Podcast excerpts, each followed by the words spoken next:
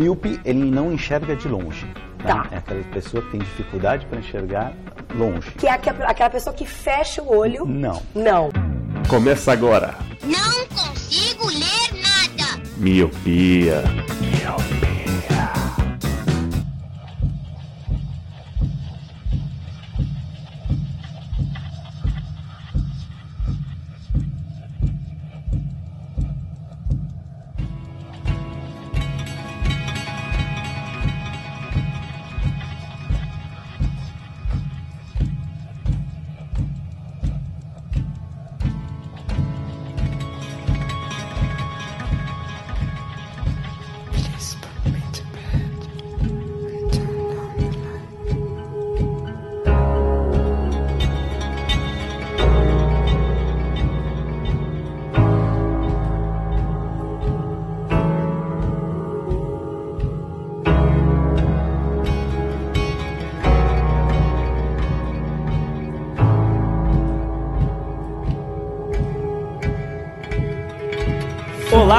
Querido Miope! Seja muito bem-vindo a mais um podcast Miopia. Fique à vontade, limpe suas lentes e ajeite seu fone, porque estamos só começando. Eu sou o Leandro Oliveira. Eu sou a Cris Vasconcelos. Eu sou o Roger Ochoa. Oi, eu sou a Joe. E eu sou o Lu. E hoje, meus amigos, mais uma vez sem o Eliabe. Então temos um podcast de esquerda novamente. Quanto mais olhar ramelar, mais esquerdar a gente vai fazer com o programa.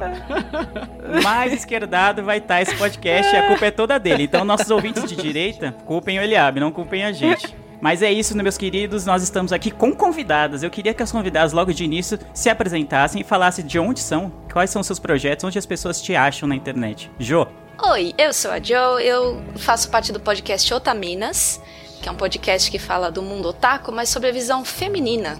E também faço parte do podcast Tricotando e do Botecando. E vocês podem me achar no Twitter, arroba Joboner. cara, mas a Jo tá igual a mim, né, mano? Três podcasts já, velho. Na verdade são quatro, aqui um eu tô meio, meio ausente. Eu não dou conta de um, velho. é. Mas e aí, Cris? Onde, onde, onde as pessoas podem te encontrar nessa internet de meu Deus? Ah, eu sou a Cris, vocês me encontram no SciCast, nos episódios do SciCast de saúde, mais específico, ou em outros podcasts da família Deviante, né, porque tem podcast pra caramba ali. Então eu tô no Spin, eu leio, sou eu que leio os e-mails do pessoal também. E é isso aí. Você, pra me achar no Twitter, fica mais complicado. Eu espero que eles linkem meu nome, porque meu nome não é fácil de escrever, mas vocês procurem aí que eu não vou ficar soletrando aqui, que é grande. Vai estar no link. Quem quiser me achar, ó, pra me seguir no Twitter, tem que querer muito me seguir, porque meu nome é muito ruim de É, escrever. isso que eu É entendi, né? Se você tem que ter É muito tipo Arnold Schwarzenegger ao contrário, tá ligado? É só, pra ficar assim, mais simples, é porque meu nome é trocado, o H e o R, é C-R-H. E ele tem dois L's, mas é Crislane, então... Tô confuso. É, É, não, a gente vai linkar. Linka. A gente vai linkar, eu acho. já cheguei dificultando a coisa. É porque é dark, não é fácil, gente. Ah, É verdade. É, pra combinar com o tema. Não pode ser de fácil de entendimento, assim, entendeu? Tem que combinar com o tema. Então é isso, as convidadas estão apresentadas, gente. Vocês já viram no título do episódio sobre o que a gente vai falar hoje. Finalmente, depois de um ano a gente falando sobre Dark da primeira temporada, chegou o grande dia e vamos falar sobre a segunda temporada dessa série maravilhosa da Netflix. Sobe a música que a pauta já vai começar.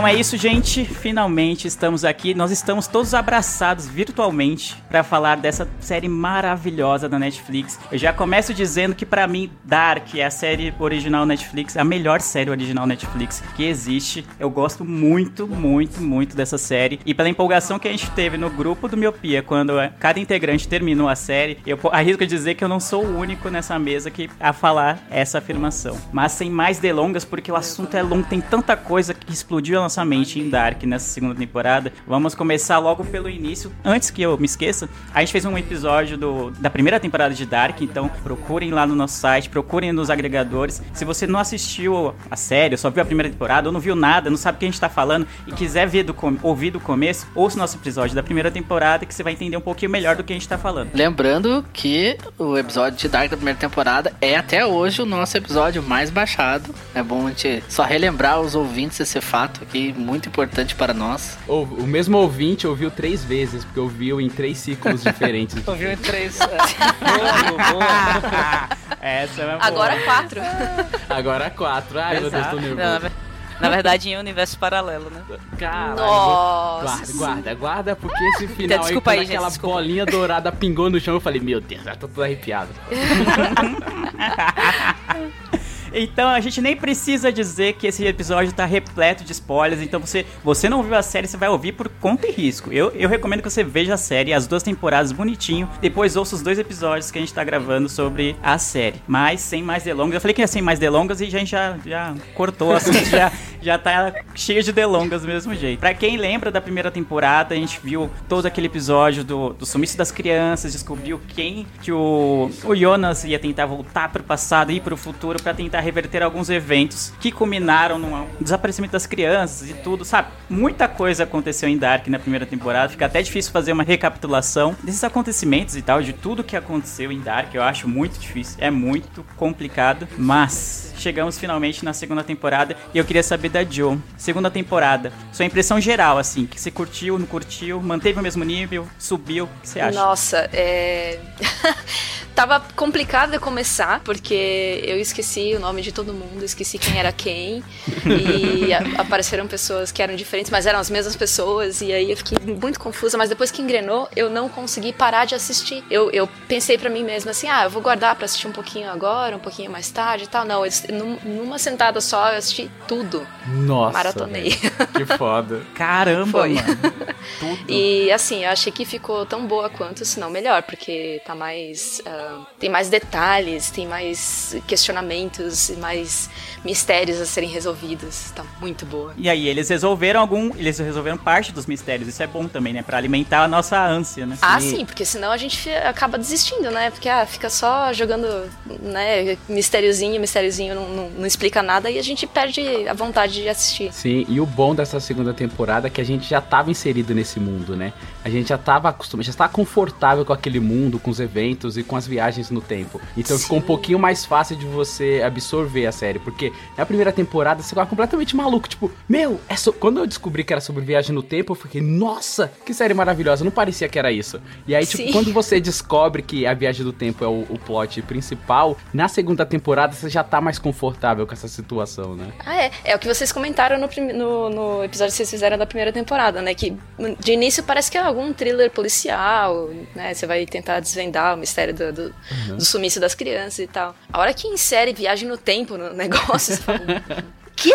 É. A questão não é quem pegou, mas quando pegou. Meu Quando? Deus do Quando céu. pegou? Esse conceito é muito Cara, foda. vocês falaram, eu me arrepiei aqui. Sim, total. Não, essa frase, quando foi falada na primeira temporada, quando, ela ficou reverberando, assim, por uns 5 minutos, assim, caramba, quando? Mano. E, ah, que série foda, tá ligado? É isso que E eu teve quero. o mesmo plot twist, digamos assim, na segunda temporada, só que daí mudou, Sim, né? é isso que Em eu ia vez de ser falar. quando, foi em que mundo, né? Ô, ô, Calma, jovem, você tá, tá emocionado, você tá emocionado.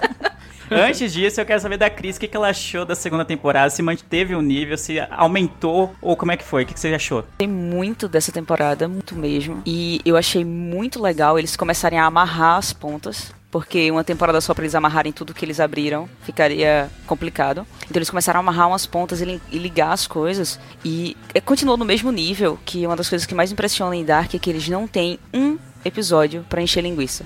Todos os episódios dele têm sentido, sim, são necessários e tem coisas úteis pra você entender a série. E isso é muito legal, que tipo, vai fazer oito episódios, fazem oito episódios, entendeu? Faz oito episódios de, do assunto que a gente tá, Aham. tá abordando. Isso Olha, olha o shade legal. pra uma certa série aí que acabou recentemente. É. Eu quero nomes, eu quero Sim, nomes. só- Ih, Não levantei nomes aqui, né? Não. Começa com é, o jogo de, de tronos. Uma série com dragões. Eu também espero que não aconteça isso na terceira temporada, de, de se levantar coisas que não vão ser respondidas, entendeu? Ah, eu acho muito pouco provável, porque eles têm mantido uma qualidade da, pra série que, olha, espetacular. Aí é a primeira série alemã da, Sim. Netflix, né? Sim. Isso é uma. Então, viram. Foi num nível assim muito grande. Eu, eu sou apaixonada pelo roteiro desde a primeira temporada, não tenho nem o que reclamar da série. Não, é a prova de que uma série com um roteiro bom, ela se segura sozinha, tá ligado? Eu não, eu não vejo uma produção gigantesca, muitos efeitos visuais. Até na segunda tempo, quando passa aquela a partícula de Deus, né? Aquela, aquela massa escura, a matéria escura e tudo. É, tem um efeito visual ali e tal. Você pode falar, ah, teve um pouco mais de investimento. Mas no geral, são diálogos que É. estão acontecendo. Mas funcionaria tão bem quanto, né? Se não tivesse aquela, aquela Sim, animação sim. lá. Cara, é, é uma série de. que não são de acontecimentos grandes, é uma série de diálogo. Cada episódio é só aqui, é muita, muita conversa e tem um acontecimento grande, só que você fica preso no que os personagens estão discutindo. Isso é muito massa. É alguém que sabe realmente escrever um roteiro, entendeu? Não precisa, você não precisa ter grandes efeitos visuais, grandes Exato. cenários, porque você vê que os cenários são, tipo, são cenários da Alemanha, são ou lugares fechados, então é muito a- a- bem aquilo ali vazio mesmo. E eles conseguem fazer a série se tornar o sucesso que foi, né? E são sempre os mesmos cenários, né? Tem, tem É. os, os núcleos Aham. diferentes, eles não, de fato não investiram muito em cenário e nem precisa. Um muro, uma igreja, um lugar fechado, um bunker e algumas E casas. Sim. Acabou. É quase uma sitcom o negócio. Exato. Não, mas assim, a gente tá falando meio que com desdém um pouco assim da, do cenário, mas meu, é uma coisa que me pegou nessa série é a direção de arte. Eu acho lindíssima a Nó. paleta de cores que eles colocam assim. Quando tá no passado, aquele tom amarelado, putz, você fala, putz, eu sei que tá no passado. Quando tá no presente, é algo mais vívido, né? E quando tá no futuro, é aquele cinza. É, mano, é muito foda, tipo, a sutileza que eles colocam, tanto na edição, quanto na paleta de cores, quanto nas locações, a, a floresta. Cara, pra mim é tudo maravilhoso. Quando aquele drone dá aquele zoom out ou aquele É zoom in, mesmo. assim, porra, mano, eu falo, caralho, é lindo demais, velho. Eles souberam amarrar tudo isso. É legal que você falou da paleta de cores, porque de fato, se você vê uma cena qualquer, seja do, da mesma casa, por exemplo, pela paleta você sabe exatamente em qual ano você tá. Exatamente. Puta, isso é, é foda. verdade, a é sutileza, verdade. mano, que, que pega, né? E nessa. No último episódio dessa temporada, eles fizeram aquela ceninha que eles sempre fazem, né? Que é metade da tela Sim. em um ano e a outra Tô metade da arrepiado. tela no outro. Se eles sempre fazem isso, só que aí a última cena no, dessa, dessa montagem no, no último episódio era o Noah no, no jovem e o Noah adulto no mesmo lugar e no mesmo tempo. Sim. Só que a parte de sim. trás era um, um quadro e o quadro fazia divisão entre os dois, continuando a cena. e eu achei isso maravilhoso. Espetacular. Sim, sim, é uma direção de arte fudida, mano. Fudida. Que foi quando eles foram falar de tipo assim, vamos unir os mundos. Aí eu fiquei, cara, que massa, que massa. E tu, Rogerinho, o que, que você achou, meu filho? Cara, eu gostei bastante. Achei melhor que a segunda temporada. Melhor que a primeira temporada. E o que eu gostei foi assim, porque a primeira temporada as pessoas da cidade estão meio perdidas, né? Elas não sabem direito o que, que tá acontecendo, né? Uma ou outra começa a desconfiar da teoria da, da viagem no tempo, mas nenhuma delas tem, tem certeza, né? E na segunda temporada ele fechou muito isso. Tipo, todas as perguntas, entre aspas, foram respondidas, né? Todo mundo meio que descobriu o que, que tá acontecendo, quem sumiu, eh, sabe? Quem é o viajante do tempo. E eu- isso que eu achei legal. Tipo, todas, quase todas as pessoas da cidade estão a par do que, que tá acontecendo. Só que elas querem saber como resolver isso, que provavelmente vai ser o, o plot da terceira temporada, né? Como resolve esse, esse buraco no tempo que tem. Eu achei muito bom isso, porque me dá uma agonia quando eu- os personagens não sabem o que tá acontecendo, eles estão perdidos na, na história e a gente, como espectador, sabe, sabe? Sim, Well, eu- foi uma coisa que eu gostei da- dessa temporada e não, eu não esperava que eles já fossem descobrir tão cedo.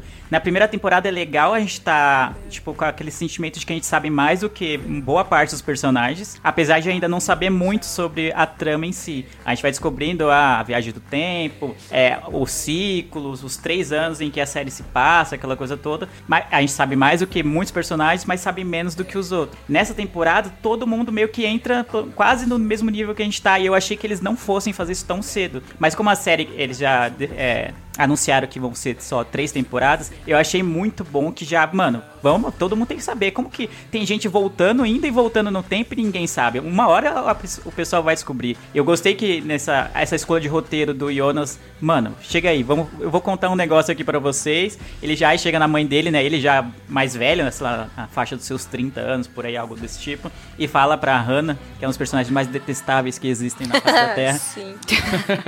Nem me fale. Cara, é o, é, o, é o único personagem que eu não gosto de verdade, mano. De verdade é a Hannah. Não sei se vocês têm, têm esse sentimento, esse ódio que eu tenho por ela, mas eu, eu não gosto nem um pouco dela. Eu já não gostava dela e a última coisa que ela fez me deixou, ela- me deixou com mais raiva. Nossa, eu fiquei muito pistola. A cena da cadeia, né? Fiquei sério, não. É, eu fiz sério, cara. Que, que desumano, que desnecessário. Ah, pô. o cara perdeu a família inteira e ela preocupada com o crush, sabe? Tipo, vá, não. Não, Não, dá. ela fez questão de voltar no tempo pra ir lá ver ele preso e, e perguntar pra ver se, ah, você me ama ou ama a, a Catarina? Tipo, mano, ah, mano. Enquanto isso, o filho dela se fudendo, né? Exato, em É, várias pô. épocas, em várias épocas. De várias formas, em vários lugares. Sim, e o, o que é legal que isso nem é à toa, né? Porque no final da primeira temporada, ela começa a chantagear o Alexander lá. Ela fala, eu Isso. quero que o Alexander, ele é o dono lá da usina, o gerente, o diretor. Ela fala assim, eu quero destruir com o Urish. Ou seja, ali já mostra que ela tá fula da vida. Então quando ela volta pro passado, não é tipo, ah, eu vou voltar aqui, foda-se meu filho. eu vou-" Não, mas é porque ela tem essa determinação desde criança. Então não é à toa. Quando ela volta pra poder, tipo, né, dar uma última chance, entre aspas, pro, pro Urus. E ela percebe que o cara, mano, ele tem a família dele, ele ama a Caterine, né? E aí ela faz Não, de essa. fato, não tem nada que é à toa. Nenhuma. eh, nada que aparece nessa, nessa série é à toa. Que nem você falou que, que ela não volta à toa. Mas é, é quase um capricho dela, né? Voltar pra. Sim, sim. Quer É sambar muito na, na, na cara das inimigas, ela. Ela voltou pra.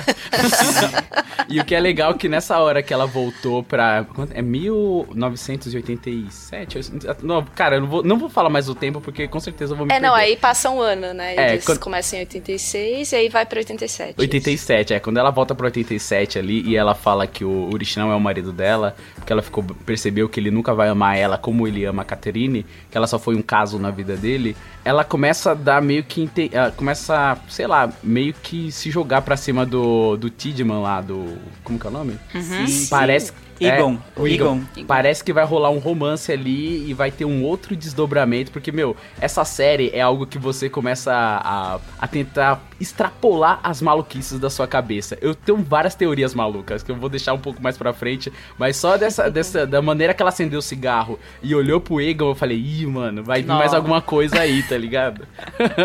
Exato. Eu gostei que o Lu falou, ah, na primeira temporada ela já tinha essa motivação de querer ferrar com a vida do Urish lá. Só que como teve aquela trama, aquele trama não, aquele arco do Jonas contando pra ela sobre as viagens no tempo, ela ficou tão é, imersa nessas coisas que ela passou boa parte da temporada, tipo, meio você, caramba, mano, ela é um ser humano e tal, tipo, tá chorando pela perda do filho, descobriu que ela tá numa trama maluca de viagem no tempo, ficção científica e tal. E aí no final ela consegue se é, sei lá, se recompor, vamos dizer assim, e volta a ser ela mesma, né? E aí quando ela volta a ser ela mesma, ele- ela é esse ser humano desprezível que volta até o passado pra poder, só pra, tipo, sambar no- na cara do, do Urish, tá ligado? E aí não é à toa que ela ficou no passado, né? Porque ela decide, ah, ela fala no final, ah, de onde eu vim não tem mais nada pra mim, né? Não sobrou nada. E ela olha pro Egon assim e fala, ixi, mano, de quem que ela vai ser mãe, né?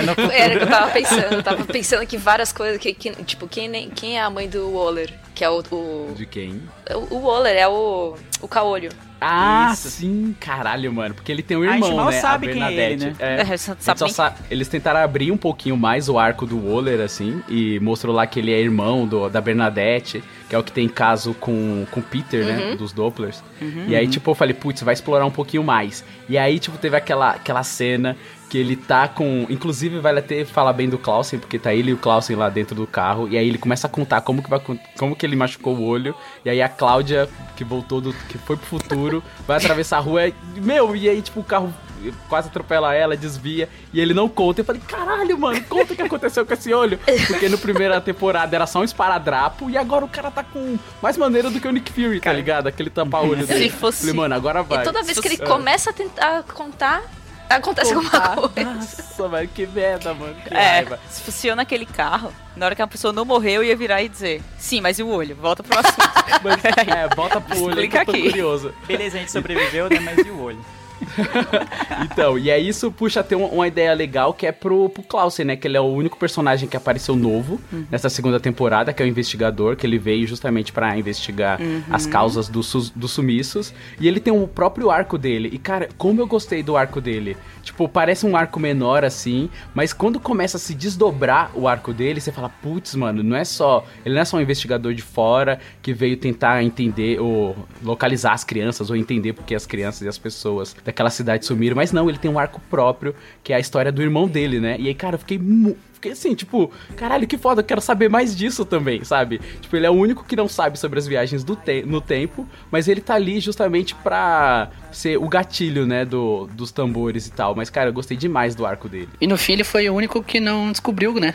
Tipo, quase toda a cidade descobriu que é uma viagem no tempo, menos ele. né? É, ele veio ali pra emendar o Alexander É. e ajudar na catástrofe, né, no apocalipse, que eles ficam falando a série inteira. É, em tese ele morre, né? Não, ninguém sabe. É isso, ele mano. tá junto com a Charlotte naquela hora. Ninguém sabe se eles sobreviveram. Não é, Então, estão né? na usina, ali, é, né? ali é a hora que dá é o apocalipse, né? Ali que devasta tudo, que nem tá em 2052. Então, mas será que isso acontece mesmo? Será que na hora que abre aquele portal que a Charlotte e a, e a filha dela, que esqueci o nome dela, eh, se tocam e A? Elizabeth. A Elizabeth, é. Será que ali não tem uma bolha pra eles viajarem no tempo? A gente não sabe, né? A gente tá aqui só especulando, né? Pode ser que ele sobreviveu, porque o arco dele, cara, parece ser um arco importante. Porque ele linkou o arco do Alexander, que ele mudou de nome e tal, e herdou o nome dos Tidmans e acabou sendo o diretor lá da usina. E ele tem um arco que parece ser muito interessante. O irmão dele sumiu. E aí, ele. É só isso? Foi o Alexander que matou, pegou os documentos? Tipo, não fica claro isso, sabe? Parece que vai ter mais coisas referentes Eu a espero ele. que sim. E o Alexander, quem que é? Porque ele veio do futuro também, né? O Alexander? É, não. sim. Lembra quando ele, quando ele conhece, ele, ele entra na usina porque ele pede um emprego pra Cláudia, né? Só que ele já, vi- ele já vem do futuro, ele, ele ficou preso no passado. Deu a entender isso? Eu não entendi. Eu pensei que ele, ele tava fugindo, tanto é que ele tá com Então, isso mostra na arma. primeira temporada, eu não lembrava. Eu fui rever, o, eu tava vendo os vídeos da Carol Moreira, youtuber, aquela que fala sobre séries, que era do Omelete, e, e ela mostra isso no, Na reprise na dela. recapitulação, né? É, na reprise. Então ele ele é do futuro, por isso que ele, ele ficou preso no passado, e por isso que ele acabou casando com a filha da Cláudia. É mesmo? Eu também deixo- passei batido por isso daí. Sim, ele chega um dia em um Inden de nada, assim, tipo, ninguém sabe de onde ele Não, veio. isso, isso eu que lembro, o... que ele chega lá com uma arma, os passaportes falsos. É, isso. E o investigador fala pra ele, né, que ele, é estranho que ele não, não ninguém en- vem de fora, né, ninguém sai da cidade nunca. E ele chega lá do nada, pede um emprego, é contratado e ajuda ela a fazer o serviço sujo de esconder o saco de lixo radioativo e acaba casando com a filha dela. Ele é tipo como se a gente voltar, fosse viesse do futuro e falasse assim, putz, se eu voltar pro passado, eu vou querer inventar o Google, tá ligado? ele foi mais ou menos isso, né? Que se ele veio do futuro, ele falou, putz, vou colar nos Tidman aqui, porque os Tidman tem grana e vai dar bom pra mim, né? Faz sentido E isso. é mesmo. muito massa como eles fazem essa pegada de investigação, até porque era o primeiro objetivo da série. Não era tratar de viagem no tempo, era tratar de Sim, investigação, sim. mas eles, consi- eles conseguiram linkar as coisas de um jeito muito. que flui muito, entendeu? É, não fica em vão, não fica à toa. Isso que eu acho maravilhoso na série é que tem várias tramas, muitos personagens, com vários arcos que parecem que não tem nada a ver um com o outro, mas quando você vai ver a ponta de um arco tá ligando com o começo de outro, de um, e aí o final tá ligando com o início do outro e assim por diante. Eu acho isso maravilhoso e fica fluido, que nem você falou. Eu acho ótimo isso.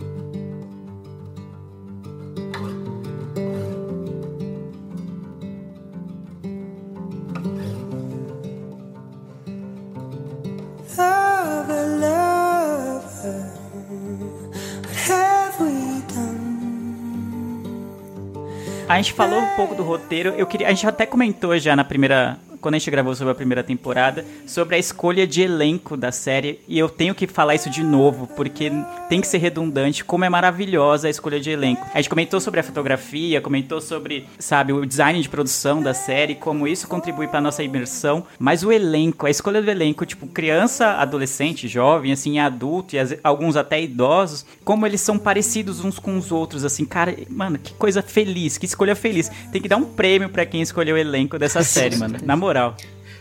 Eu só ia comentar que enquanto eu estava assistindo, eu, eu fiz esse comentário para mim mesmo. Falei, nossa, que escolha de elenco maravilhosa. Porque realmente você vê as crianças, você já fala, ah, esse é fulaninho, esse vai virar não sei quem e tal. Ou, ou, o, adulto também, você não tem como olhar o, o, o, tal do estranho e não falar, não, esse é o Iona. Não tem, né? Sem contar que eles atuam muito bem. A Elizabeth criança, cara. Nossa. Ela é, sim. Tem nem Maravilhosa. Nossa, aquela menina. Velho, todos eles, velho. O que eu achei impressionante é que eles acharam pessoas parecidas e que atuam pra caralho, mano. Tipo, eles não fizeram aquele esquema que eu acho que ficaria tosco de pegar as pessoas que já são mais velhas. Por exemplo, o, o Urish do presente e pôr a maquiagem envelhecida nele. Não pegaram um coroa que é muito parecido com ele e que atua muito bem, sabe? Até os trejeitos. Eu achei isso muito foda, assim. Como foi assertiva e casadinha, né? Esses atores mais velhos e até mesmo os atores mais novos, né? Não precisou de usar nenhum subterfúgio tecnológico ou de. ou até mesmo de maquiagem, mas, o meu, Urit eu achei. É o buraco negro deles. Como eles acharam alguém tão parecido? Eles, eles são idênticos. Muito bom. Tanto ele novo, tanto ele novo quanto ele mais velho. O Mikkel e o Michael Kenwald, eles, nossa, ele é muito. Quando tu vê a foto da criança, assim, a foto adulto, mano, é muito, muito parecido. Não tem. É muito, muito igual. É, na hora que a Catherine chega lá na casa da Hannah e ela começa a dar uma, uma olhada no álbum da Inês, que ela tá, tipo, o crescimento do, do Michael, Michael, né? Tipo, tem uma foto lá que é o, o Michael adolescente, na época de faculdade, e realmente parece muito com, com o Mikel, né, cara? É impressionante como eles fizeram essa passagem. Eu, cara, fiquei Fiquei tipo, maravilhado. Só um pouco com o Ursh mais velho, que é muito parecido, mas me deu um pouquinho de quebra porque ele parece com um ator da Globo, tá ligado? Eu esqueci o nome do velhão, mano. Mas ele dá, uma, dá umas parências com o ator da Globo. Eu, toda hora que eu olhava pra ele, hum, só me viu o ator da Globo. Mas eu consegui enxergar o Ursh ali ainda, tá ligado? Parece uma coisa. Ah, tipo, é um detalhe interessante, mas ah, é, pode ser passável, pode ser imperceptível. Mas se o, se o elenco não fosse muito bom, a escolha de elenco não fosse muito boa,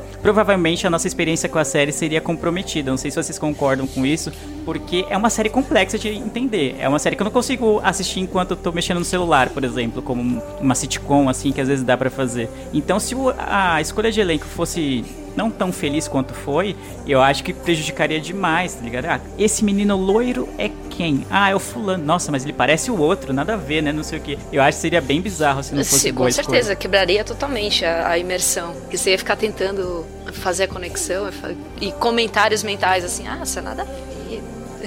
e aí você perde o plot. exatamente, Total. exatamente.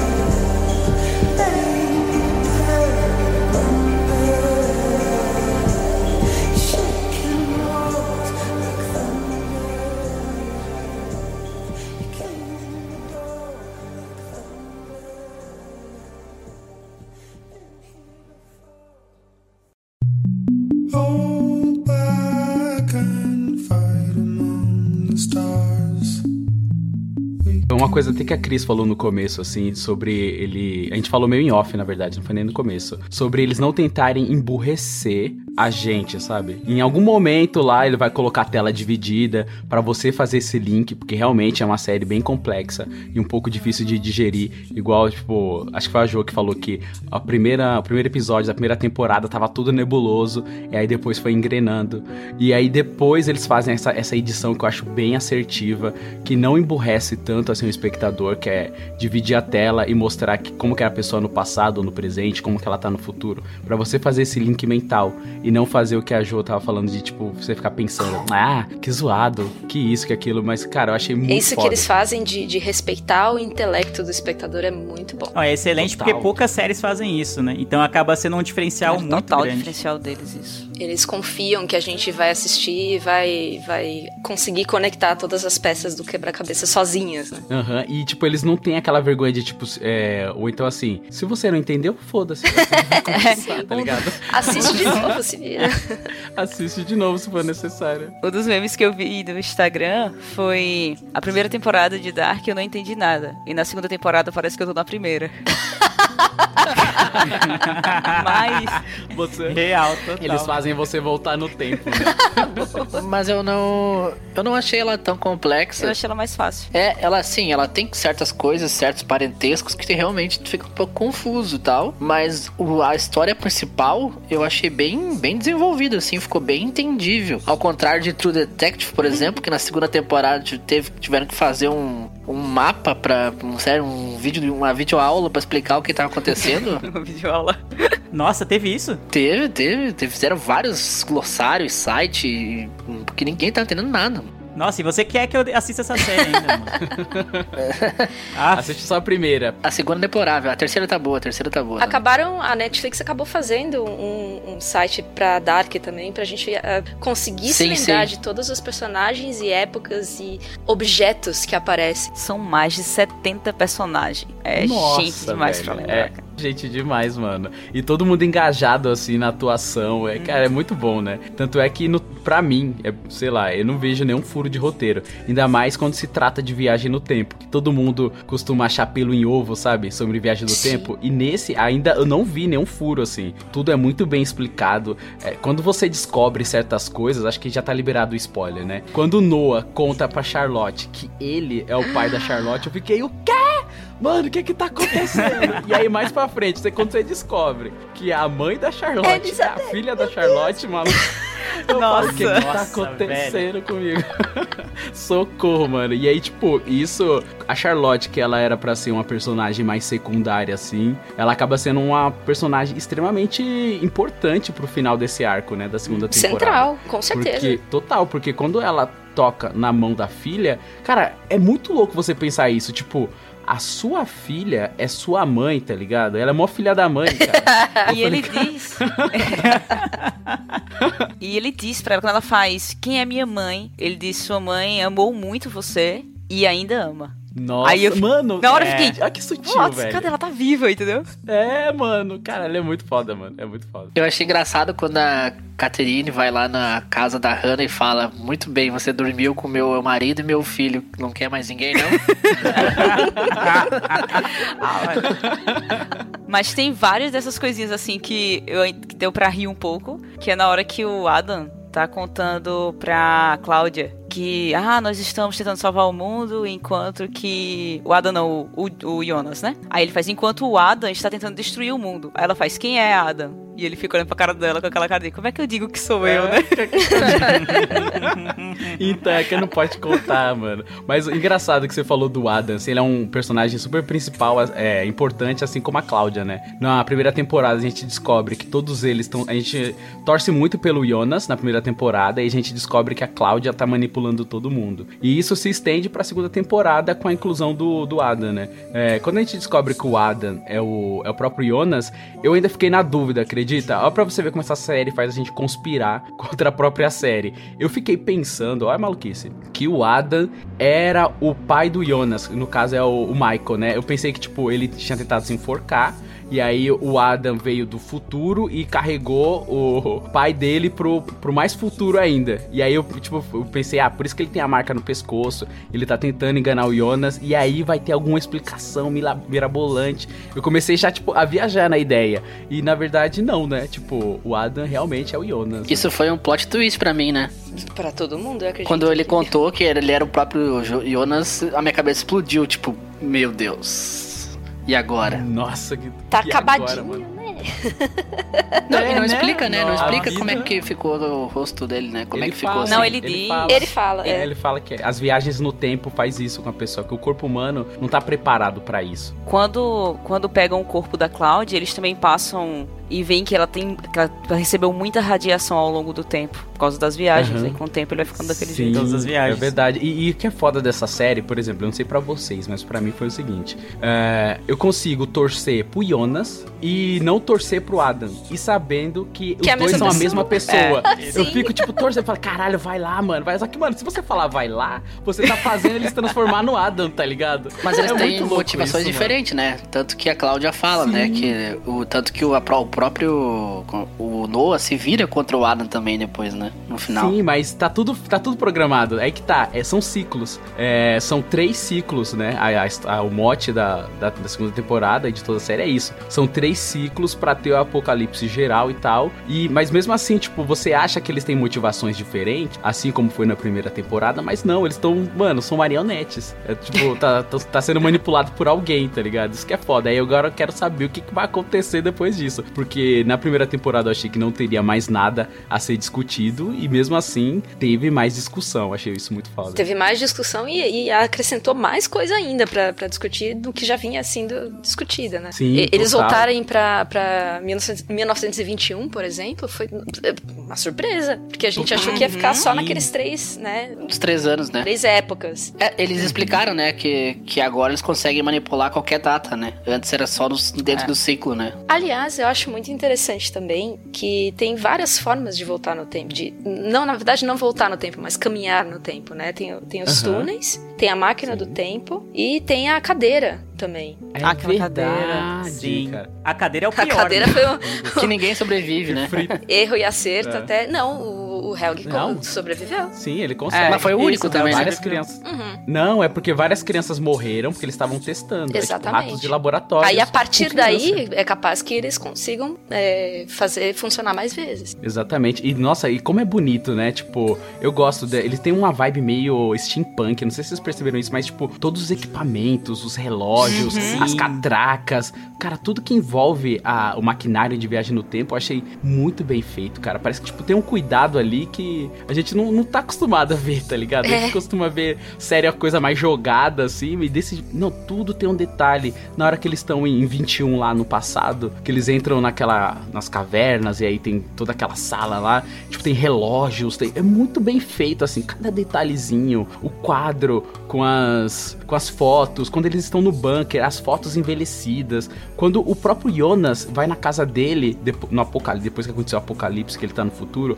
que tem o calendário circulado assim, até aquele círculo tem um significado, que é o Adam que fez aquele círculo e que representa que tá tudo, sabe? Tudo é tudo é um círculo, tudo é um ciclo. Eu achei isso, cara, isso muito bem amarradinho, muito bem feito. Isso são aqueles detalhes que eles colocaram pra todo mundo, sem contar a liberdade que a Netflix deu pra eles colocarem detalhes só pro pessoal da Alemanha, entender, né? Caraca, que é que foda. começou com aquele chocolate que ele encontra lá na primeira temporada, o Twix Ah, que eles o Twix. encontraram. Sim, é.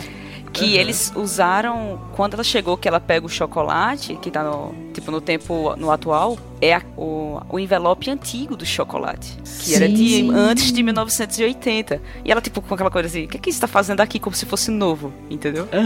Nossa, é Só muito que só, a- só o pessoal da Alemanha entendeu porque era o, o plástico de lá. A gente não. Aquele chocolate É. era desconhecido pra gente. É a mesma coisa que achar um, um- agora um lolo no chão, né? Um Lolo, é. um Lolo Que, que Lolo, né, mano? Que nome zoado. Mas tem Lolo agora. É, voltou. É, eles voltaram a fazer, mas não tá com o Voltou, mesmo voltou a gosto. ser Lolo. Não tá com o mesmo gosto. É. tá com gosto de Lolo agora.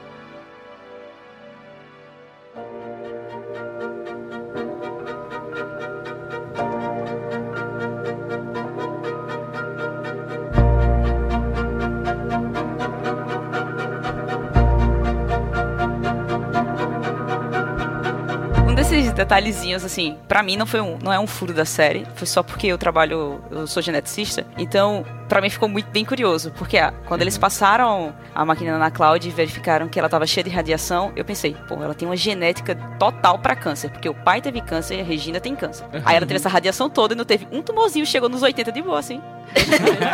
Nenhum. Teve que morrer com um tiro. Ah, é, morreu com um tiro, né? Acho que esse foi o mais brox- broxante, não, né? Tipo, ah, não esperava que seria tão simples a morte de- dela. O Noah trombar ela no meio da mata e matar ela com um tiro e ponto. E foi isso. Não, é só referente a Cláudia, assim. É, eu- eu fiquei curioso quando eu- no futuro ela ainda tava velha, assim.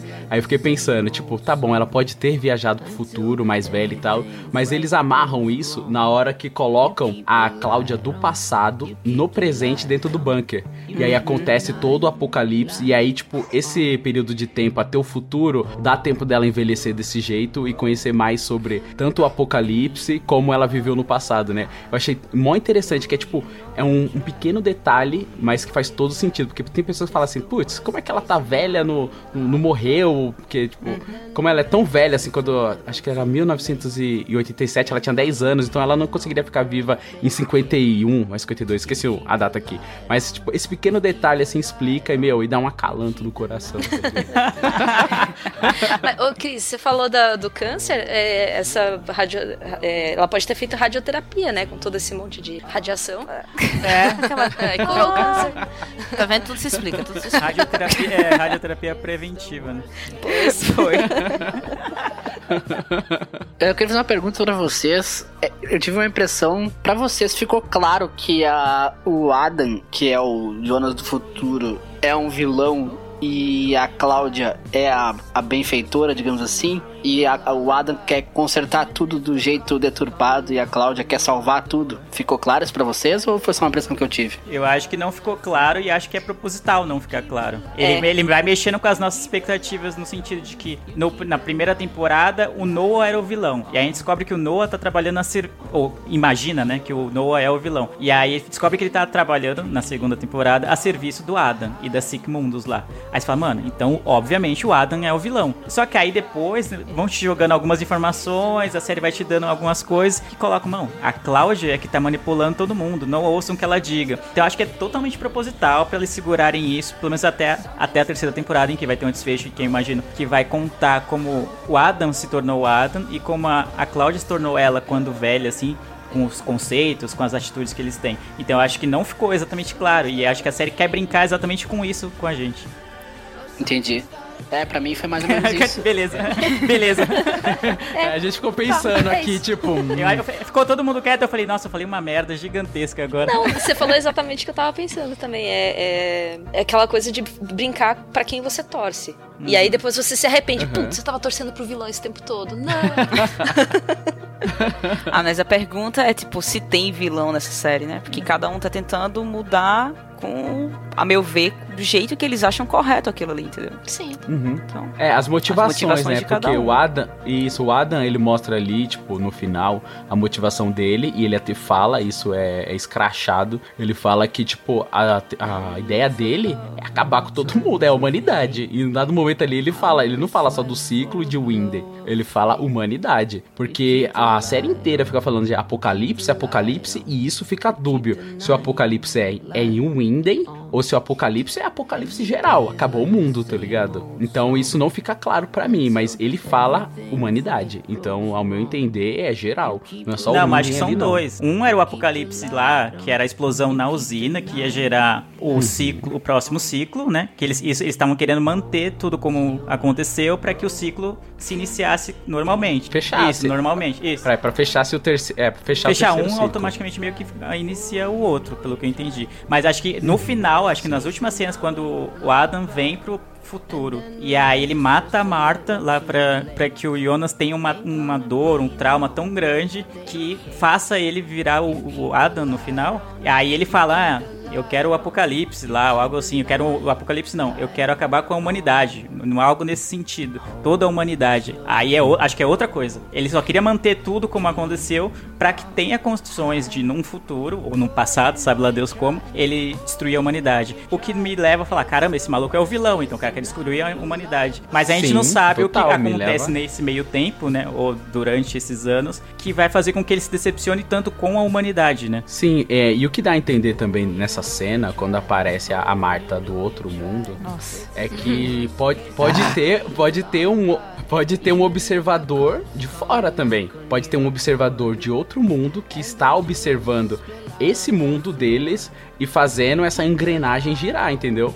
Pode ser que tenha outro mundo é, trabalhando e mexendo as cordas para que esse mundo aconteça desse jeitinho, que esses ciclos aconteçam para beneficiar e aí sei lá o que, o roteirista me ajuda, tá ligado? Eu achei legal que a Marta do futuro é a Marta emo, né? A Marta do outro mundo é a Marta emo. É a Marta hipster, né? É a Marta Dark. Olhinho, olhinho, olhinho pintado de preto, franjinha. Só faltou tocar um Good Charlotte quando ela entrou ali. Uma coisa que eu, eu fiquei em dúvida, eu não lembro se, se é mencionado na série ou não, é por que, que tem essa mudança de nome, de Jonas pra Adam? É, não Pra é não ser reconhecido, talvez? Eu acho que é alter ego, alter ego. Será? também. Quer ser o primeiro. É, Adam é um nome bíblico, né? O primeiro É, Adão. Sim. Nossa, boa. E, e, aliás, isso daí me Verdade. lembra. me- outra coisa que eu tava me questionando é por que 33 33 A É, idade de Cristo. ciclo.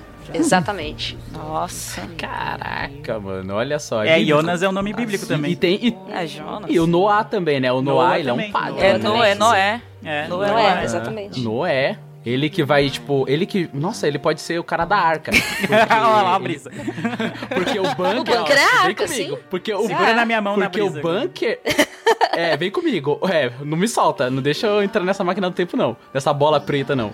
O que que acontece? O bunker pode ser a arca de Noah, velho. Porque lá tem o Peter, tem a, o próprio Noah.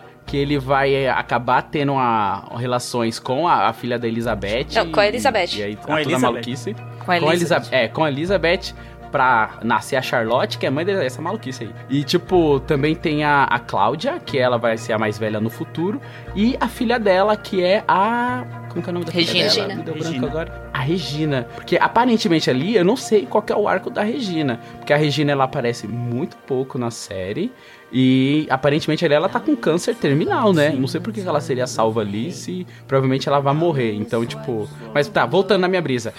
o bunker... Mano, o bunker pode ser, cara, a arca de Noé pra repovoar o mundo, cara.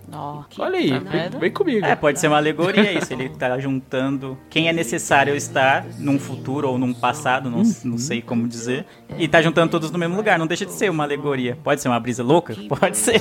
Pode. Mas não é. É dark, É né? dark.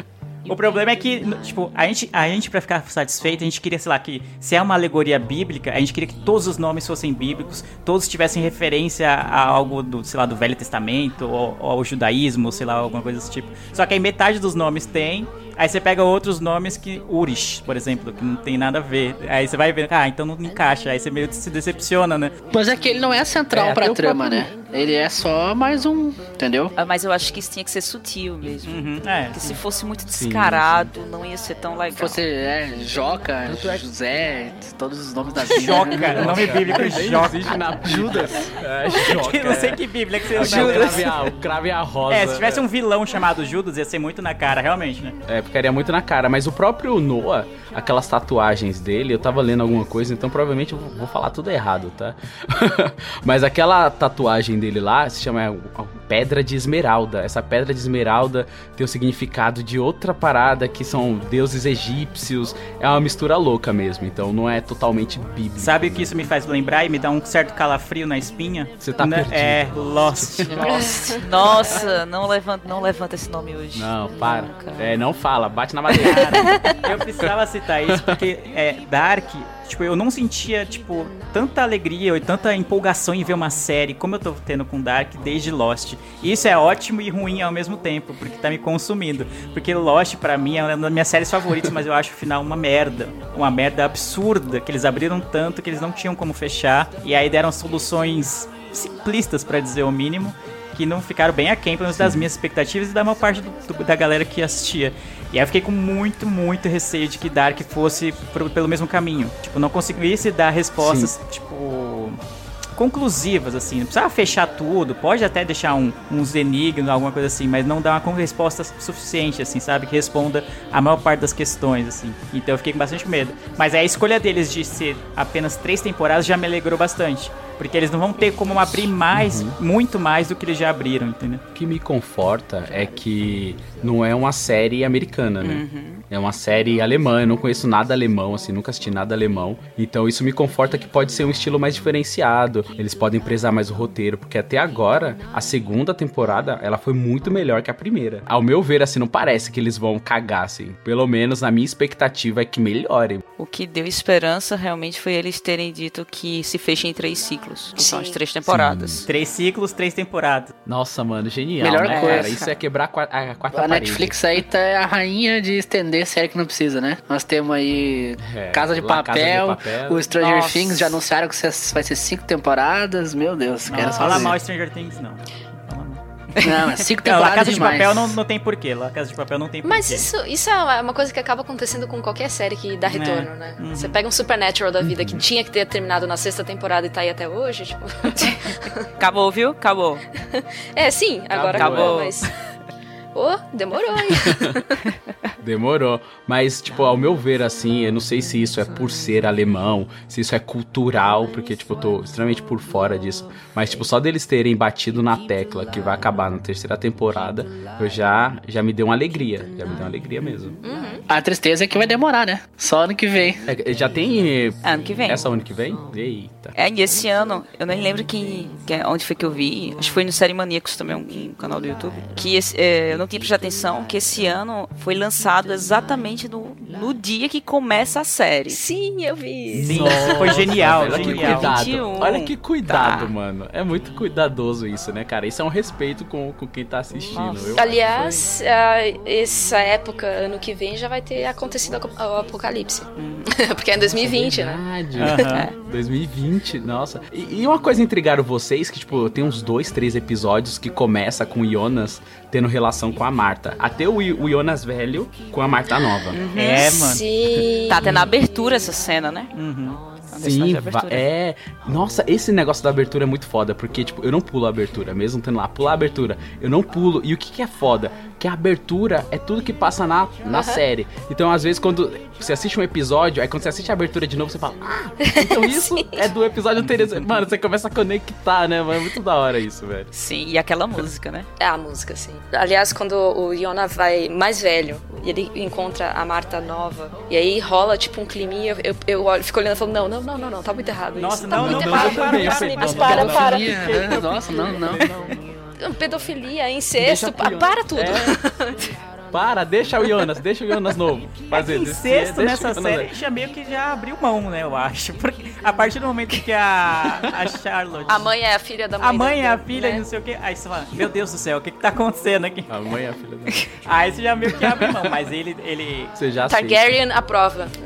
É, exatamente. Mas dá a entender que a Marta, como está no, no colegial, ainda no ensino médio, então dá a entender que ela é menor. Você fala, não, gente, pelo amor de Deus, para com isso. Exatamente. Para, para. É, pra onde vocês estão indo? E aí isso me lembrou aquela cena em que a gente tem uma surpresa, né? De que o. A gente consegue ver. Tem um episódio, eu não lembro exatamente o número, mas que a gente vê antes do. do Mikkel desaparecer e do Michael se, se suicidar. E eu achei ótimo isso. Porque eu queria ver como eles eram antes de toda essa merda acontecer. E esse episódio eu falei, caramba, atenderam os meu meus pedidos. É o episódio da festa, né? Isso, episódio da festa Cara, na casa do, do- dos Nielsen, né? Que é o aniversário de casamento Uhum. deles. E aí passa eles no lago episódio lá, seis, e aí você vê. ciclo é, isso, aí você vê que o Jonas vem do, vem do futuro. Eu já tô confuso, eu não sei. Não sei de onde o Jonas tava vindo nessa hora. E aí o, Jonas que beija a Marta não é o que tava com ela no início da cena, que ele sai, não, vou ter que resolver um negócio. E aí ele sai, e aí fala. Cara, é o outro, mano. E aí ele interfere. E aí, nesse episódio mesmo, se não me engano,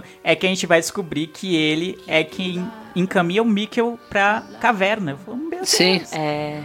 Plot twist, outro plot twist. né? Nossa, é muito foda. O plot twist do plot Sim, é. twist. Tipo, É.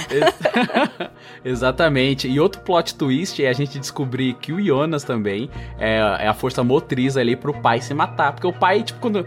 Não, vou matar Eu tô não, de doido, você boa. tá. Não, não. Tô de boaça aqui, eu tô, tô chateado, tô chateado. Acabei de me ver hoje de manhã e foi foda, tá ligado? Eu tava, eu tava me ouvindo mijar e cagar, tá ligado? Ficou boladão com isso, mas eu tava tranquilo, mano. Aí você veio aqui, caralho, mano, e é ele que põe a sementinha Cara, pro pai se matar. Exato, mano. Aí isso aconteceu com a Cláudia também, né, cara? Que ela tenta salvar o pai e na verdade é ela que mata. Isso foi assim. Mas Exatamente. esse aí eu tava mano. mais preparado por causa do, do primeiro, por causa do Jonas. Que eu vi que ele tava. Ele voltou pra tentar evitar o suicídio do pai. E aí quando ele encontra. Eu fiquei abismado primeiro, que eu achei que ele ia encontrar o pai todo depressivo, tomando remédios, aquela coisa toda, tipo, todo triste, ele tava de boaça. E aí o Jonas fica. É de boaça? É, não, eu vim aqui pra. Não, eu sei de tudo, não sei o que, do seu suicídio. Tipo, suicídio? Que suicídio? É o quê? mano? É o quê, macho? É o que, menino? Tipo, é, você já escreveu a carta ou não escreveu a carta? Carta, mano? Que carta? Não tô, o que você que tá falando? E é isso que vai motivar. Então, quando aconteceu da Cláudia, eu fiquei ainda meio em choque. Mas eu falei, mano, ah, ela tá tentando tanto evitar, tá forçando tanto a barra Isso. com o pai dela e não, não consegue ser carinhosa com o pai dela de- em nenhum momento. Isso que me deixou puto, né? Que ela fica, tipo, maltratando o pai, querendo salvar. Eu falei, caça, que amor é esse que você sente com seu pai? O que, que aconteceu nesse meio do caminho que você- vocês pararam de se falar? Porque quando ela era criança, ela é mais próxima do pai do que da mãe até. Aí você fala, nossa, que, que tá acontecendo? Aí eu falei, ixi, vai dar merda. Aí que eu vi que eles começaram a puxar o telefone um do outro. Ih, lá vem É. a morte. Essa morte é um tanto meio clichê, assim, né? Tipo, parecia aquelas mortes de novela Uhum. que alguém cai da escada. É, a Nazaré Tedesco roubando Sabe o as que, crianças. tá que, ligado? o que, que me lembra é, esse tipo de acontecimento? Aquele diálogo que tem no Matrix, do, da Oráculo com, com o Neo. Sim, do vaso. Do vaso. Do vaso, Nossa, é exatamente. verdade. Não se preocupe com o vaso. Não se preocupe com a cabeça do seu pai. Mano, mas eu fiquei com uma raiva do Eagle. Uma raiva. Por quê, porque ele é mano? muito burro. Cara, ele é muito bom. Ele, é, Ele não é não, ele não é burro, ele é bonzinho, bonzinho. Não, ele é gente, burro. Ele viu Não é não. o Urish sendo levado e e ele sabia que o Urish era do futuro e não fez nada. Ele ficou parado olhando, sabe? Mas não é algo fácil de se acreditar, mano. Mas ele já É. sabia a verdade ali, ele já sabia que ele era do futuro. Na hora que eles estão chegando na caverna, que o Ursh vai voltar pro tempo dele, ele viu que ele sabia que o Ursh era do futuro e que o Mikkel era filho do Ursh e deixou ele se levado pela polícia, sabe? Ai, E acho ele- que ainda não. Ele tava não, mano, ele sabia ainda. já. É. Ele já tinha ido lá na. falado com ele no hospício já duas vezes. Por mais que ele souber, eu acho até que ele até já imaginasse. Mas eu acho que ele tava lutando contra ele mesmo pra acreditar em algo tão absurdo. Mas mesmo que ele soubesse, Exato. ele não tinha noção se o Urish. Ah, beleza, ele é do futuro, mas ele é um vilão ou é um, é um herói? Porque ele veio matar criança. É, ele rachou a exatamente. cabeça. Vou deixar É. ele entrar na caverna com o Mikkel pra ele matar o Mikkel também, provavelmente. Então. É, e outra, e outra, tanto é que a morte dele no, no, no presente acontece porque ele começa a debater com a Cláudia. Pô, existe viagem no tempo. É ali que ele tem a certeza de que existe viagem no tempo, mas aí ele já tá velho. Quando isso acontece do, do Urish levar o Mikkel pra, pra caverna, ele tá novo ainda. Então é o que o Mule falou. Ele tá com as dúvidas, ele, tem, ele tá tentando ali entender. E no futuro, com a filha, que ele tem um estalo, que aí acontece a briga e ela não quer que ele saiba, e aí a gente já sabe, né, o que acontece. tem a cena do Urich vendo os filhos, né? Pass- Passando no carro da polícia. Foi. Mas, pô, se os caras achavam que ele era louco, agora. Não, e tão perto e tão agora, longe, né? nossa. Ele fica na janela assim, meu Deus, meus filhos estão ali, sabe? E ele tá sendo levado, É. mano. Fiquei com uma Para o pena. carro, para o carro. Fiquei com uma pena, carro, assim. né? Aflição, né? Nossa. Foi. from fear. You keep the light on, keep the light on, keep the night light on.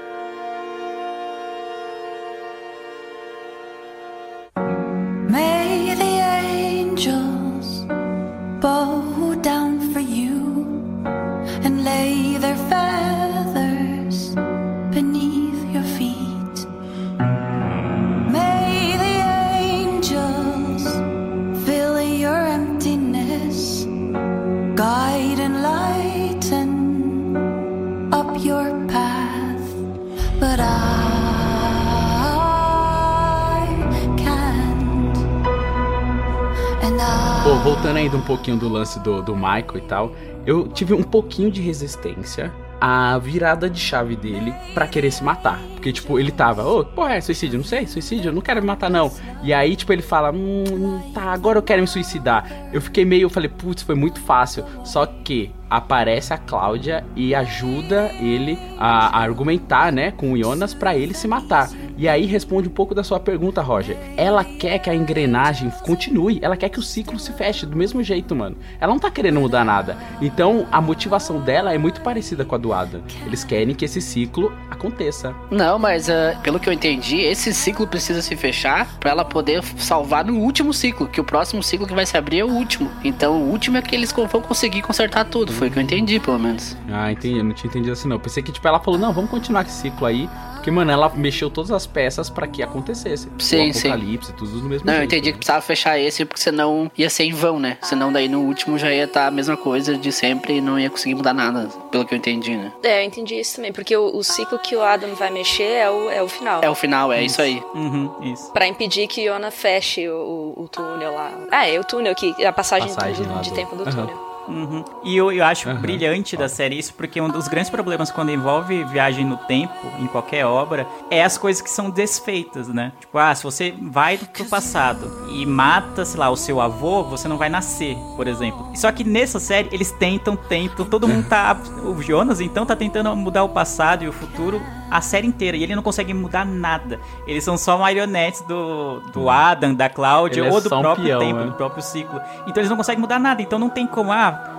mas isso aqui não deveria ter sido desfeito, que eu, em algum momento da série eu fiquei, cara, mas será que ele conseguiu desfazer ou desfez alguma coisa? E aí depois a gente vê nessa segunda temporada que não, tudo que aconteceu já estava previsto que ia acontecer, então não tem problema de, é, de, de roteiro, não tem um furo nesse sentido, assim. Uhum, E eles falam muito sobre uma brecha, né? Eles têm só uma brecha pra poder mudar tudo. Que é o que o Adam tenta enganar o Jonas mais novo. Falando, ó, tem só uma brecha que dá pra fazer. É isso, entendeu? Ele passa pro Jonas de que realmente tem uma brecha. Tem uma única chance. E a gente não sabe É. se realmente existe ou se é só um gatilho. Porque quando ele atira na Marta, ele deixa bem claro. Ele fala assim, ó. Como eu te disse antes, as coisas precisam de um empurrãozinho pra acontecer. Nesse caso, precisa de um gatilho. E o gatilho é um gatilho mesmo, de uma arma, tá ligado? Toma, pá! E você vai um carregar essa dor por toda a sua vida. Cara, essa cena é forte. Exa- e você vai carregar essa.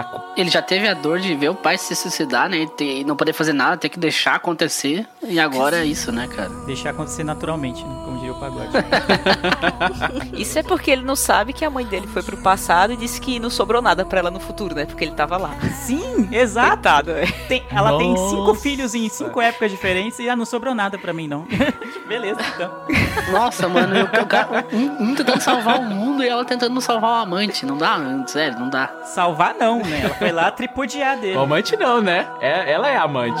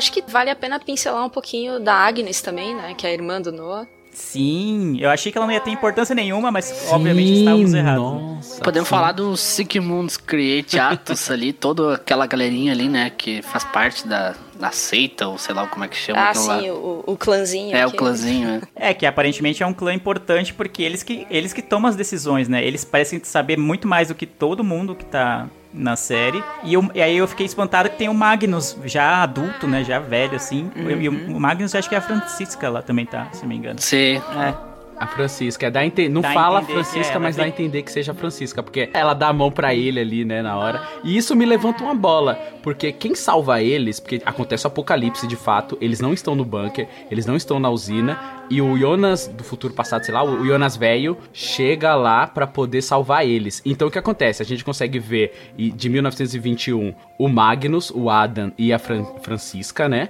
A gente consegue entender que são eles ali, porque a Francisca pega na mão do Magnus e chama o Magnus de Magnus. A gente fala, beleza, esses são eles velhos. E o Bartos? E ninguém sabe o que aconteceu com ele. Porque quando eles são teletransportados ali, tipo, dá a entender de que foi, virou o Adam, a Francisca e o Magnus, e o Bartos, sei lá, mano, desertou. sei lá o que aconteceu, tá ligado? Pode ter ido pra outra dimensão. Eu não sei vocês, mas o Bartosz, pra mim, é, é um dos personagens mais assim, ah, tanto faz, tanto fez pra mim. Tipo, É. Eu entendo algumas motivações dele, que ele gostava da, da Marta e tal, e tem aquele triângulo lá com o Jonas e tudo. E ele acaba sendo usado, tipo, todo mundo é peão, né, naquele, no tabuleiro, mas ele é, um, acho que um dos mais peões que existem, porque ele não sabe de nada que tá acontecendo, é um absurdo. Mesmo sabendo da viagem no tempo, ele consegue estar sabendo menos que a galera que não sabe, às vezes, sabe? Então, pra mim, é um- tipo, a Hannah eu tenho um ódio mortal, mas o Bartos pra mim é indiferente, sabe? Eu não sei se ele vai ter uma reviravolta na terceira temporada. É possível que sim, porque ele estava sendo treinado pelo, pelo Noah, né? E assim, a gente já viu o que acontece quando a gente menospreza algum personagem. De repente ele vira o mais importante da série, tipo a Charlotte. Nossa, é verdade. É verdade, mano. A gente não pode menosprezar. Tanto é que o, o Lê falou do lance de peão e tal. E quando a Francisca fala pra ele, né? Pô, então você era um peão. Aí ele fica, caralho. É mesmo? Meu esse bispo, mano. aqui no tabuleiro, eu sou um peão velho. É, pensei que eu tava fodão, maluco, com a máquina do tempo, sem mexer nas rodinhas aqui. Ah, vamos viajar no tempo? Vem comigo. A gente viaja no tempo. E aí, tipo, ele pensa, pô, sou fodão, sem viajar no tempo. E aí a Francisca fala, não, cara, se você perdeu a máquina, foi pra gente saber, então provavelmente você também é um peão. Aí ele, ah, merda, tá ligado? Porque ele tem muito. O que pode ser interessante pra virada do personagem dele é que às vezes ele volta no tempo e a gente não sabe exatamente pra onde ele foi e o que, que ele foi fazer. E aí você fala, tá, beleza, o que, que você foi fazer? O que, que você precisava fazer que não mostra, né? Mostra ele na caverna, mostra ele voltando, eu não, não vejo ele no passado, não vejo ele no futuro. E aí não sei, e o que, que ele foi armar, né? É, acho que o arco dele é, acho que é justamente o que a Francisca fala, tá ligado? Ó, foi só pra gente saber da máquina. Ela deixa isso bem claro.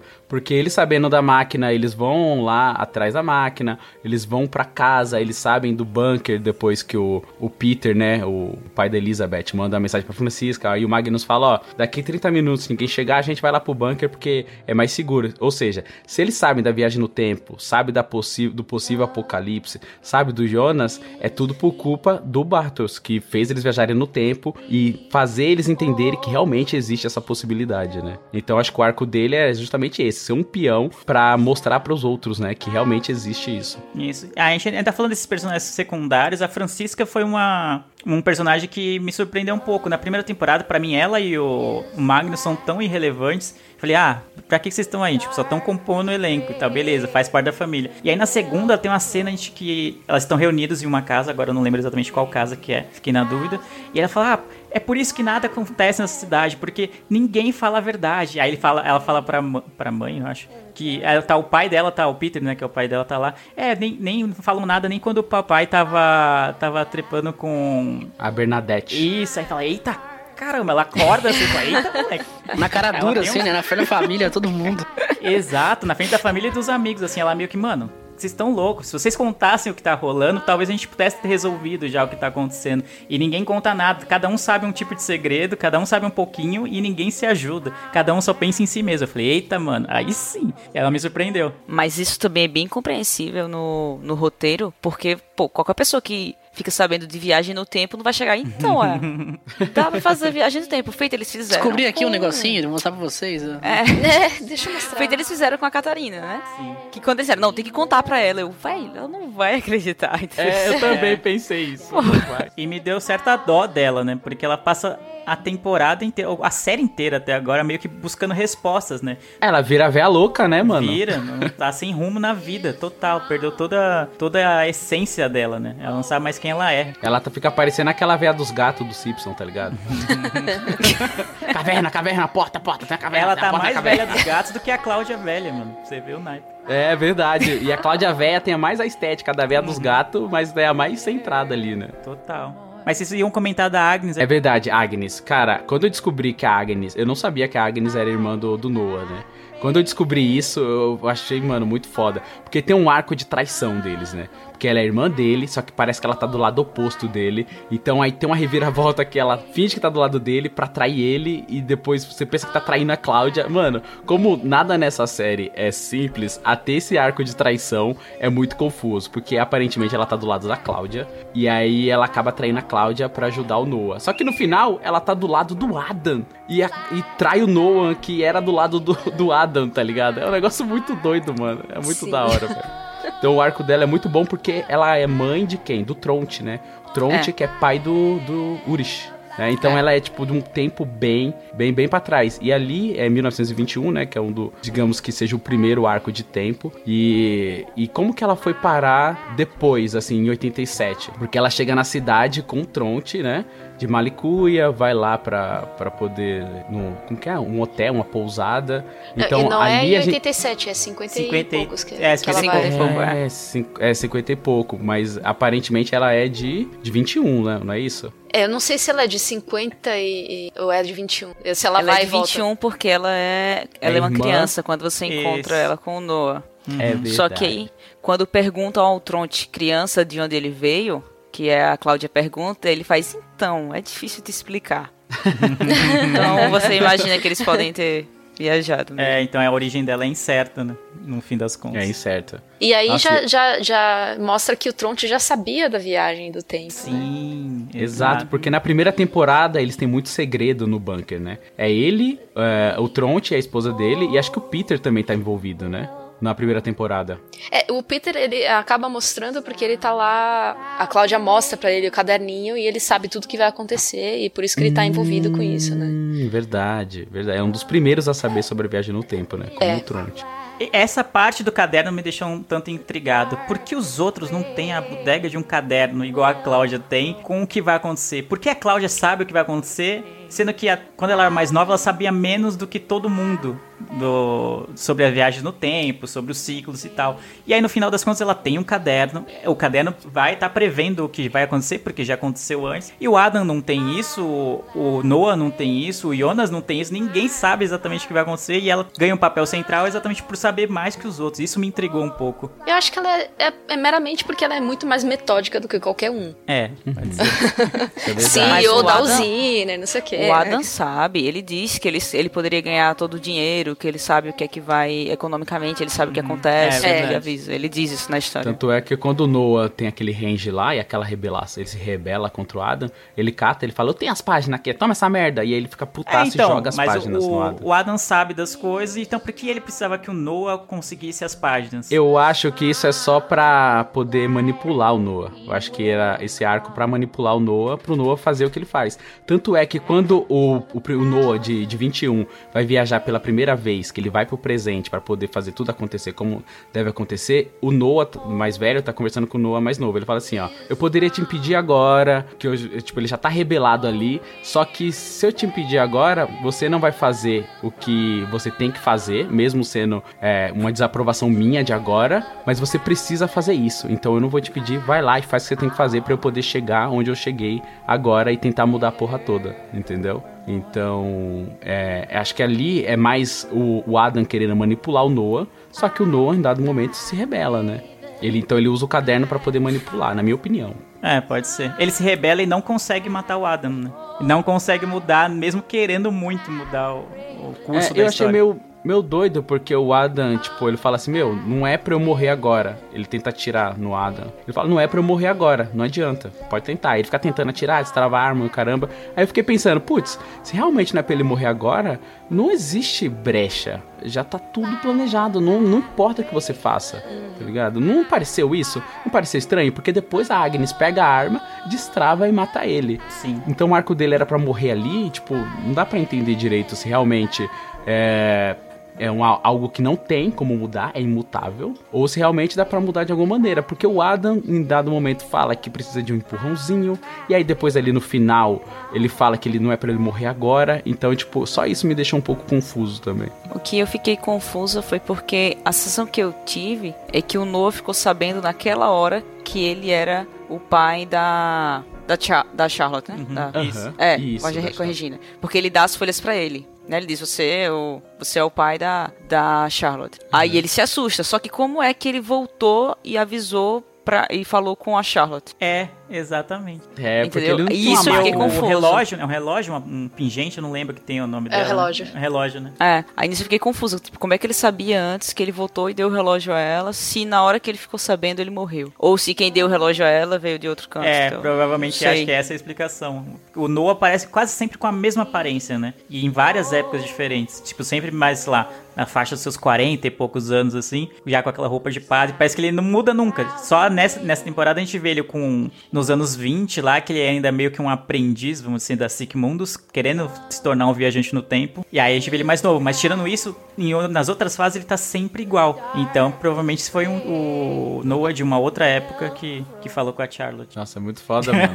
Que E- brisa. e vai- eu tô muito confuso. Eu até tenho vontade de falar sobre, dar um destaque nessa parte aqui. A primeira vez que mostra ele mais novo, né? Que é ele que ajuda a construir a caverna é, da viagem do tempo. Tanto é que quando o Jonas é, do presente chega lá e ele tenta passar na caverna, Ih, maluco, fica tranquilo. Só daqui 33 anos que essa caverna vai ficar pronta. Porque você viu como eu tô quebrando? Tô indo devagarinho, tá ligado? Mas o destaque que eu, eu tiro pra essa cena é como ele mata o maluco com aquela picareta, mano. Nossa. Nossa. Aquele negócio Brutal, ali, brutal. é brutal, velho. Porque, tipo, ele não deu na cabeça, assim, tá ligado? Ele vai furando o cara com a picareta, mano. É, eu achei bem brutal, assim. tipo, eu não esperava isso nessa série. Porque ela não, não parece uma série gore, né? Algo extremamente violento, assim. E essa cena, mano, é bem violenta, cara. Eu achei bem pesada, é bem bruta. É uma cena crua, tá ligado? Sim. Nossa, mano. Me lembrou um pouco de Bastardos Inglórios, sabe? Quando o carinha vem com um taco de beisebol Nossa, sim. e, e dá no maluco. Mano, eu falei, nossa, que, mano, que pesado, tá ligado? Não precisava disso, mano. Mas é foda, mano. É foda. Total. E não, não fala quem ele mata. Ou fala e eu tô louco. Não, é só não um fala, cara né? que tá ajudando ele na construção. É, é, não, mas aí não é só. Ele aparentemente fazia parte da Sigmunds, ou então pelo menos tinha chegado a ter contato com eles, mas meio que tava perdendo a fé nele. É isso que ele fala, ah, você tá- você tá perdendo a sua, você perdeu sua fé. Aí, ah, aí eles E têm me- uma discussão e aí ele, tipo, ele vira de costas e aí é na hora que o, o Noah mata ele. É, ele inclusive já sabe que vai, vai morrer, né? Sim, sim, exatamente. É. Ele simplesmente aceita, ele senta lá e. Ok. Ele senta, dá as costas, é, tanto é que ele, o, Noah- o próprio Noah fala, é o seguinte, me falaram que você ia desertar, ia ter dúvidas e tal, e aí realmente o cara teve dúvidas, e aí ele falou, putz, realmente eu tenho que matar mesmo, porque você É, não pode ter então. dúvidas. É, a princípio eu falei, ah, mano, pode ser alguém aleatório. Mas eles não falarem o nome, me deixou uma pulga atrás da orelha de de repente ser alguém que a gente já conhece, entendeu? Não sei, sei lá. Ficou meio ah, estranho. Mas não sei. Só É na verdade, terceira temporada a gente porque vai saber. Ou nem Pois é, é, é, nesse ponto a gente desconfia de tudo, né? Exato. Sim, sim. Desconfia até da própria pulga que aparece. e que é foda dessa, dessa série, porque realmente, assim, a gente pode desconfiar dele ser uma pessoa importante, porque qualquer pessoa pode ser uma pessoa importante, né? Vide Charlotte. E então, quando uma pessoa morre nessa série, você não você, você se preocupa, mas não se preocupa tanto. Porque, por exemplo, quando a Cláudia toma um tirambaço no meio do peito, existe outra Cláudia que já tá fazendo os trâmites dela. Então, tipo, qualquer pessoa pode morrer, qualquer pessoa pode seguir em frente. Só teve uma pessoa que eu vi que não pode morrer, que é o Jonas do presente. Isso mostra quando ele tá lá no futuro, que a, a Elizabeth pede pra enforcar ele, né? Aí eu falo, putz, é assim que ele ganha cicatriz e tal, mas ele é uma pessoa que não morre. Então, tipo, em nenhum momento eu acho que o Jonas vai morrer, tá ligado? O Jonas do presente morrer. Agora, por exemplo, outros personagens podem morrer, como a própria Cláudia, que é, é importante, mas tem uma versão dela do, do passado que vai dar continuidade. Agora, o Jonas do presente, não. Ele tem que estar vivo, ele não vai morrer, porque ele tem aquela cicatriz no pescoço, que seria a marca, né? Assim como a heterocromia lá da, da Cláudia, que é um olho Sim. azul e outro, outro castanho, que isso é bem marcante na série, né? Ele é um personagem que parece que não, não vai morrer, né? Não, ele não vai, senão ele não se torna o Adam, né? Se morrer é porque ele vai ter um. Aí eles vão conseguir a brecha no, no ciclo. Sim, né? mas, ex- mas existe vários Jonas, entendeu? Por exemplo, quando o Jonas do presente vai lá beijar a Marta no lago, tinha acabado de sair outro Jonas, tá ligado? Sim, então, mas nenhum Então- deles vai morrer, porque todos deles, todos eles vão virar o Adam. É.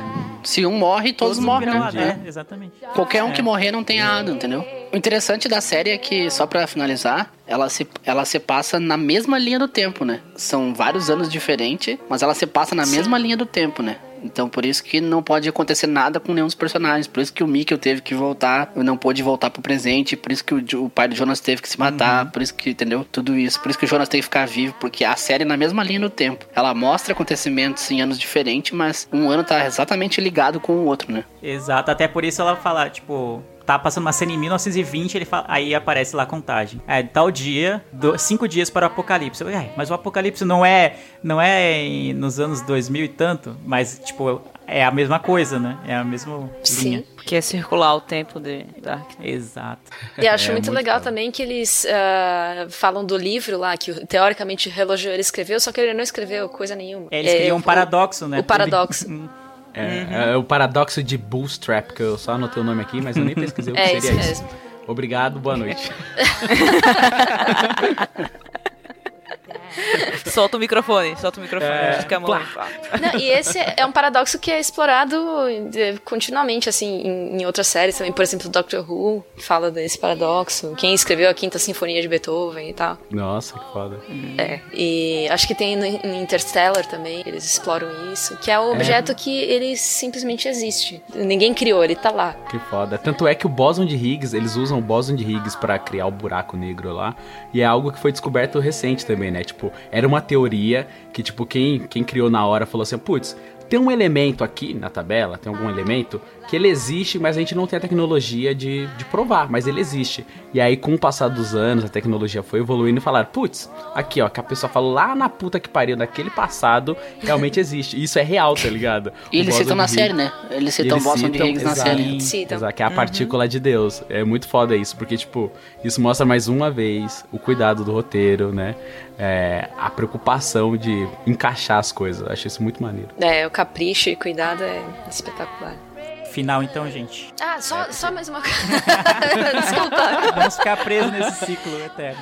É, não, é só porque eu queria pontuar aqui, aí já, já que estão só os esquerdistas online, da representatividade LGBT na série na, em 1950, Nossa. né? Da Agnes e a mãe da Cláudia. Sim, muito, bom. foda, muito foda, mano. Eu É achei muito, foda. bom que é, é um romance, ponto. Não, eles não ficam tentando provar nada, tentando levantar bandeiras. E, tipo, eles lidam como algo, tipo, que acontece e ponto, entendeu? Eles não, não têm um questionamento sobre isso. Eu achei ótimo, maravilhoso, que ficou natural. Perfeito. É, é assim que fi- é, funciona a representatividade. Você não precisa ficar apontando, olha, é um casal lésbico. Olha, é um casal lésbico. Tá vendo aqui? É lésbico. É simplesmente é um casal. Pronto, aconteceu. Exato, é muito É foda. naturalizar isso daí, porque existe e pronto. E eu achei muito bonito quando a Cláudia voltou e disse: Ah, se você deixar, minha mãe vai te fazer muito feliz. Ai, Eu fiquei, sim. cara, foi Ah, muito, foi sim, muito, foi muito bonita a cena. É muito bonito, mano. É muito da hora, cara. É muito bem feito. I'm a prayer for more. Fly, black raven. Eu fiquei no final com uma dúvida que era Só que uma. trauma. Não, assim, com uma dúvida grande, assim, que era que trauma a Charlotte teve pra esquecer. Porque todo mundo que viajou no tempo lembrou. Ela é a única que não lembra, a Charlotte. Porque ela tava no futuro.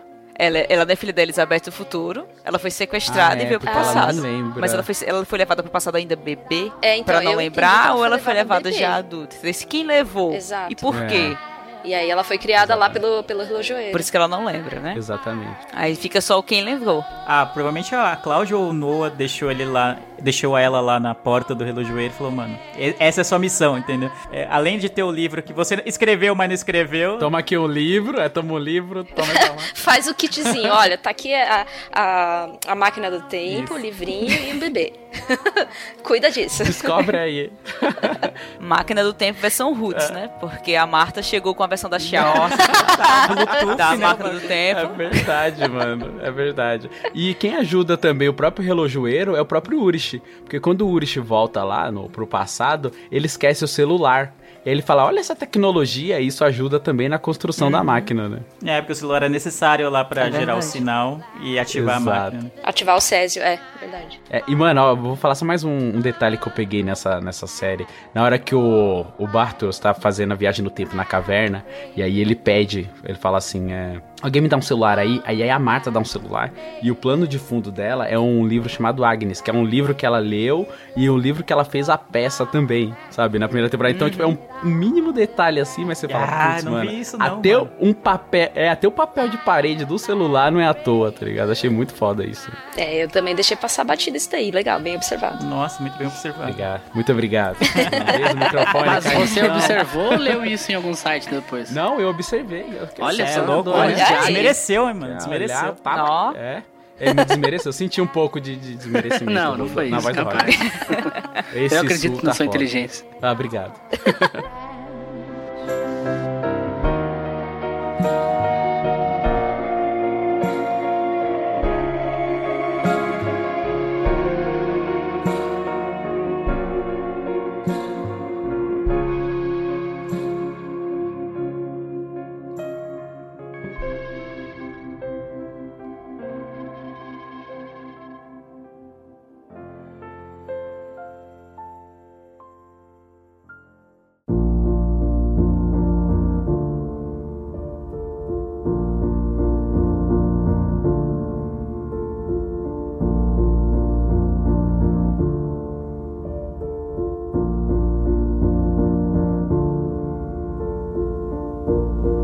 Então, gente, a gente falou por horas e horas, eu já não sei quantas horas estão durando essa, essa gravação, sobre as coisas que. Não tudo, né? Sobre as coisas que nos chamaram a atenção nessa segunda temporada de Dark. Muitos personagens que nos surpreenderam, muitas coisas, muitos plot twists, muitas mudanças de narrativa, e o roteiro continua amarradinho e a gente achou ótimo. Mas chegamos ao fatídico final, que pra mim explodiu cabeça. Porque eu falei, ah, beleza, vai ter o apocalipse e tal. Vai, tipo, vai explodir e eu acho que vai terminar assim. É isso e ponto. Mas não, né? Na hora do apocalipse, o Jonas encontra nada mais, nada menos que a Marta do Aranha Verso. Não entendi. Multiverso tá na moda agora, né? Exato, mano. Que- e aí, gente? Pelo amor de Deus, me socorram, mano. Dark no Dark Verso. Eu, eu aprendi com o Rick e Morty que ela podia ficar lá e assumir a, a versão da Marta local. Nossa, pode sim! Total, mano, total. Enterrar o corpo dela ainda. É. Ela enterrando o corpo. Nossa. Essas coisas acontecem. Essas coisas acontecem, Jonas. Fica tranquilo, Jonas. Essas coisas acontecem. Pode crer. Não, assim, o que deu a entender, porque eles mexem muito com coisas que existem, né? Igual eles falam de Boston de Higgs, falam de buraco de minhoca, é, buraco negro e os caramba. Sei lá, me pareceu, porque há muito tempo atrás eu li um livro do, do Einstein. Olha só, cara. Você é louco, Nossa. monóculo é impossível. Na verdade é, na verdade é do do Anthony Hopkins, Ai, que burro, dá zero pra ele. que se chama O Universo na Casca de uma Noz. E Não, aí ele Anthony fala Hopkins é o ator, mano. Anthony Hopkins, ah, tô maluco. Steve. Enfim, Começou É bem, cagou no meio. né? mas aí, é verdade. E aí Ele trouxe o Westworld, porque É, é, quem, sério. quem escreveu foi o Hannibal. O Hannibal Lecter. Voltou no tempo e entregou pro Einstein. É, vou voltar no tempo aí, aí na edição apaga. Não. Não vai apagar, não. Cusão. E aí tem um lance de teoria das cordas, mano. Sei lá, pode ter alguma coisa de teoria das cordas aí, teoria de multiverso, igual vocês mesmos citaram. Pode ter outro, na minha, no meu entender, assim, pode ter um, um outro universo que esteja observando esse, porque se ela apareceu ali naquele momento, é porque o outro universo que ela fala ali, quando o Jonas fala assim, nossa, de que tempo você veio? Ela, "Ah, eu não vim desse tempo, tá ligado? Eu vim de outro mundo. E aí você fica, putz, mano, se tem outro mundo e ela apareceu ali naquele momento, pode ser que esse outro mundo. Quantos esteja- mundos existem? existem, tá observando esse mundo, tá ligado? E aí, cara, isso abre um leque que, meu, espero que a terceira feche, feche com, com louvor. Então eu acho que seria a teoria das cordas. Eu curti muito a tecnologia avançada aqui, a bolinha, né? Parece um. Aham. Uhum. Sim. Parece E a o do bolinha Harry Potter tem- lá, sabe? É, A era, eu tava de- tentando de- lembrar o nome disso daí. Pomo de o ouro. de Pomo ouro, de ouro. isso parece pão de ouro. Fala pomo de Adão. O- Viado, viado. Pomo de Adam. E massa, eu não, não fui eu que observei, eu também encontrei isso em algum site. Ah, que a, a caixinha deles, a mala deles tem três cilindros. E o dela É. tem quatro cilindros. Nossa. A bolinha que dela tem um cilindro a mais. Provavelmente esse cilindro pode fazer com que ela viaje entre os mundos, não só entre no os tempo. mundos. Ah, que você é Não, louco. Que caralho. Olha aí. Ah, estou, O multiverso tá estou grande, no hein? chão, né? É. Tô em posição fetal agora, você é louco. Ô, mano, na moral, quando ela pega aquela bolinha lá, eu já. Mano, quando ela tirou a bolinha da bolsa, eu já falei: caralho, é uma máquina do tempo muito avançada, tá ligado? Eu também, Nessa hora já tava coisa. vibrando, mano, já tava vibrando. Vai E aí- Pokébola, tá ligado? E vai- É muito louco, porque perto da, da dela, as outras parecem aqueles computadores gigantescos dos anos 60 e 70, tá ligado? Que era um cômodo o negócio. É, parece a máquina de datilografar do lado de um MacBook Air, tá ligado? E aí, Roger, o que você acha? O que, que vai dar nessa com isso? Do outro, e outros mundos? Eu só quero dizer que, eu- que o Jonas não sabe de nada, né? E não serve pra nada. E só faz cagada. Tanto o Jonas do futuro Jonas quanto o Jonas nothing. do presente. É, e o Nonoff. Quem vai salvar tudo é o. Quem vai salvar tudo é a Marta e a Cláudia, né? É, cara, não sei. Não sei o que esperar. Meu coração tá, tá triste já, pensando que eu vou demorar um ano pra saber o que vai acontecer. E eu acho que. Mas eu acho que eles não vão falhar. Depois da segunda temporada, melhor, melhorem, né? Que a primeira. E a terceira vai ser a final. Acho que eles vão conseguir fechar tudo direitinho. E tô com a expectativa muito alta. Eu falei, quando eu olhei a primeira temporada, eu disse aqui no Miopia que eu achava a melhor série Netflix. E hoje eu só tenho mais certeza ainda desse comentário. E. Vamos lá, expectativa alta, não aguardo. Olha, tomara que eles consigam fechar, porque abrindo agora essa de, de multiversos, é complicado de dar o, o nozinho final aí. É eu tô com medo daquele final que. que deixa muito espaço pra pensamento, sabe? Aham. Tipo, ah, gente, do acabou assim, mas. Beyond do Inception, eu acho que vai ser nesse naipe. Eu acho que vai ser nesse naipe. Isso. É, tô com esse medo aí, vamos ver. Não, mas, mas se for nesse naipe, tá bom. Tá bom, é isso que eu ia falar. Se É, for igual foi um final bom, né? Vai tá bom. Aí depois eles lançam um filme pra explicar, um livro, uma coisa, quer ver? Não. Breaking Bad Não, tá aí, não. né? Não, para. Não, para. Credo. Cara, eu não sei. Eu, eu fiquei com que nem o Roger, eu fiquei, muito empolgado com esse final de ter outros mundos e que esse mundo, pelo menos esse da Marta, não sei quantos mundos existem, tá observando, né? Porque ela voltar, ou ela aparecer, né? No caso, e justamente no momento do apocalipse não é em vão. Então eles estão acompanhando, estão monitorando o que tá rolando. Tá, é, no tá, alguém tá deles. vendo. Exatamente. Falei, caramba, mano, muito louco. Mas deu um medinho de. Será que eles vão fechar bem o negócio, tá ligado? Quantos mundos tem? Tipo, vai virar Varza, tá ligado? Ah, vai parecer a Marta de 500 mundos, assim. Será que vai ficar bom isso? Me deu um a Ma- certo Marta da receio. série B. É, o que eu acho é que, como teve o apocalipse, o fim do mundo é meio que é inevitável. Então, por isso que pode ter essa brecha pra outro mundo. Daqui a pouco pode ser algo nesse sentido. E aí, mas por que, que ela precisaria do Jonas daquele mundo, tá ligado? Aí ficou, tipo, várias coisas na mente. Várias. É, aí são mais outras perguntas. Aí tô fazendo pergunta difícil demais já. Meninas, e vocês? O que, que vocês acham que vai rolar na, na terceira temporada? Ó, eu tenho esperança que eles fechem a. Que eles fechem todos os pontos direitinho, porque eles começaram a responder os pontos e eles responderam. As coisas que eles responderam na segunda temporada, eles responderam muito bem. Então eu acho que eles já têm tudo planejado até o final, entendeu? Eu não Deu a acho que entender eles vão. isso também. Que eles estão enrolando temporada. Se eles, não tivessem dito que seriam três temporadas e ficassem enrolando, aí podia ser. Mas como eles disseram, não, são três temporadas, então eu acho que eles têm os pontos amarrados de todos os, os plots que eles abriram. Mesmo que esses pontos sejam deixar você em dúvida, entendeu? Uhum. Mas eles vão finalizar as coisas. Eu, eu, eu acho que isso que é, que é o que vai acontecer. É, se Tomara. fosse outra- qualquer outra série, eu acho que eu ficaria com mais receio. Eu tô com receio deles não conseguirem fechar bem, mas como o Dark só me surpreendeu positivamente até agora, eu tô mais confiante do que com medo, assim. É, eu tô, eu tô botando uma fé também que eles vão conseguir é, fechar tudo que, que eles abriram. Eles já começaram a fechar várias coisas, mas o, o que me preocupa mesmo é isso que eu levantei. É, é como abrir o multiverso, aí é mais complicado, mas... Nossa, é verdade. Expande demais, né? É, porque... Putz, quantas versões? A gente é, foi é, bem, bem lembrado aí do Rick Morty. Tem milhares de, de universos alternativos. Sim. Vamos ver. É foda, mas assim, a gente percebe que ela é uma série que, a gente- até falamos lá no começo, que não tem barriga, cara. Você não tem séries que você pega aí, putz, tá bom, são oito episódios, mas mesmo tem temporadas de outro, outras séries que tem menos episódios assim, que tem uma barriga, tem um filler, né? E nesse, mano, não parece que tem filler, não. É tudo encaixadinho, tudo leva um, um personagem pra outra direção, que explica essa direção e por aí vai. Então, o meu entender, assim, é que eu acho, cara, tô com uma esperança e fé total de que eles não vão zoar na terceira temporada, não. Eu acho que vai fechar bonito. Meu único medo é que eles fiquem com medo das pessoas dizendo que não entendem e faça a coisa mais mastigada. Eles tenham medo do público. E isso eu tenho medo. Eu espero que não. Eu, eu, Eu ia falar, ah, acho que eles não vão fazer, não. Eu espero que não, porque até agora é o que eu falei há, há um tempinho.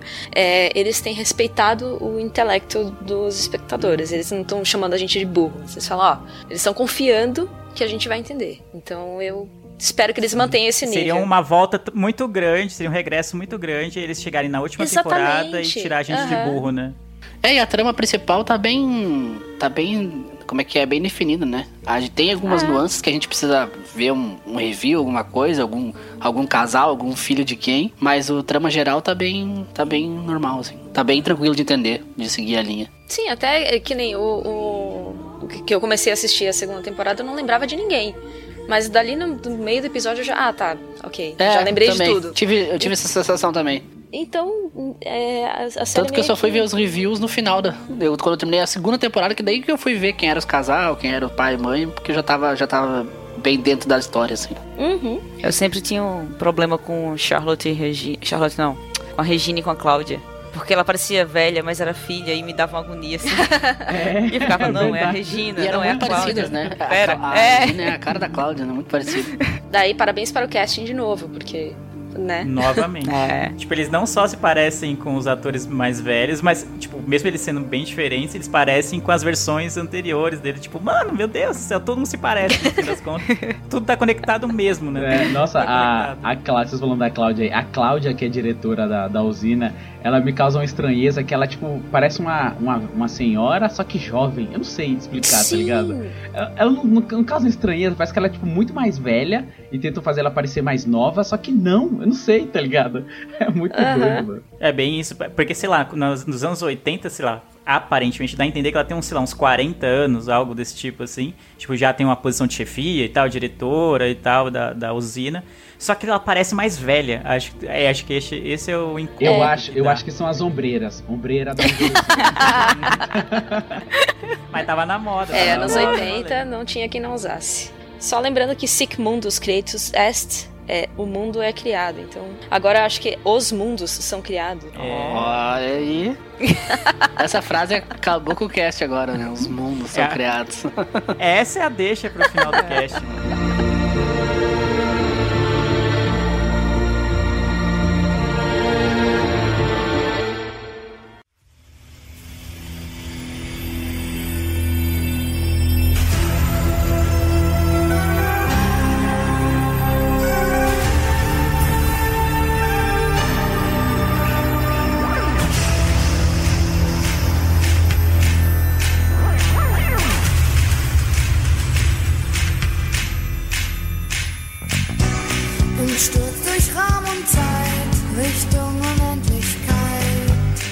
É isso, gente. Ah, espero que vocês tenham gostado tanto quanto eu gostei de gravar esse episódio. Estamos todos aqui em posição fetal porque não sabemos que fim Dark terá e se terá um fim. É um fim ou não é o fim? Quantos mundos existem, ninguém sabe. Estamos muito curiosos, mas só em 2020. E pode ter certeza que em 2020 teremos um, mais um episódio sobre a terceira e última temporada de Dark. Eu queria agradecer vocês, meninas, mais uma vez pela participação, por aceitar o nosso convite. E eu queria que vocês reforçassem o jabá de vocês. Começando pela Cris, obrigado de novo pela presença. cara. e fala aí onde as pessoas podem te encontrar. Ó, no... Vocês podem me encontrar no Twitter com o meu linkado no episódio, porque vai ser difícil soletrar. Impronunciável. E vocês me podem ouvir eu falando sobre assuntos no SciCast. Tem um cast maravilhoso que a gente gravou sobre os erros das séries médicas. O SciCast é um podcast de ciência. E a gente começou, levantou séries médicas e começou a discutir sobre os erros que são cometidos. Ah, que Você me legal. encontra. É.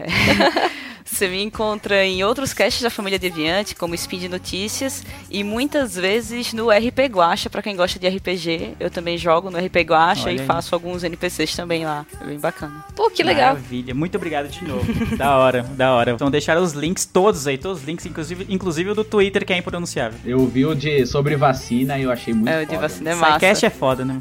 Muito obrigado pela presença. Volte sempre que quiser. Já, já veio uma vez, já é Ah, de casa. adorei, adorei. gente. Então, as portas estão abertas. E você, Joe, diga aí o seu jabá, venda o seu peixe pra nós. Bom, muito obrigada pelo convite, obrigada por me receberem aqui, foi fantástico gravar com vocês. Bom, é, vocês podem me encontrar no Otaminas, que é o podcast Otaku, sobre o ponto de vista feminino, a gente discute bastante temas de representatividade, a gente não fala especificamente sobre animes e, e cultura japonesa, mas a gente amplia um pouco a discussão.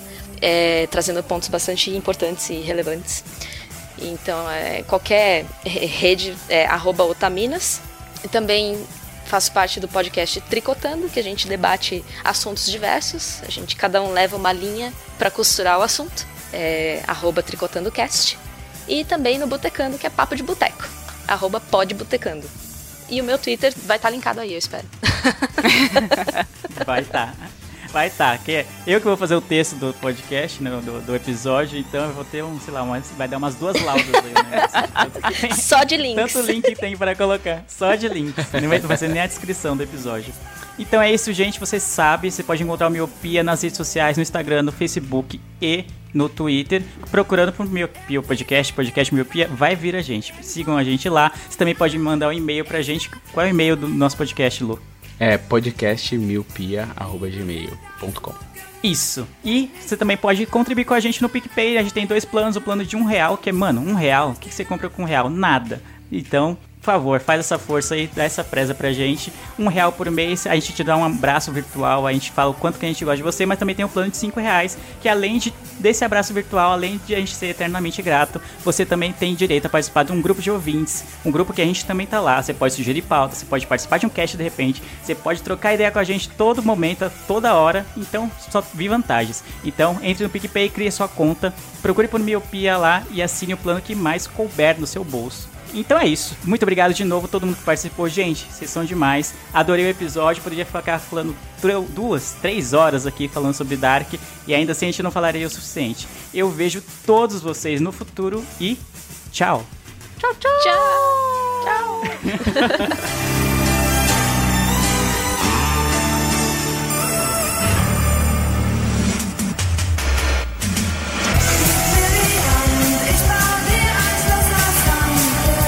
feel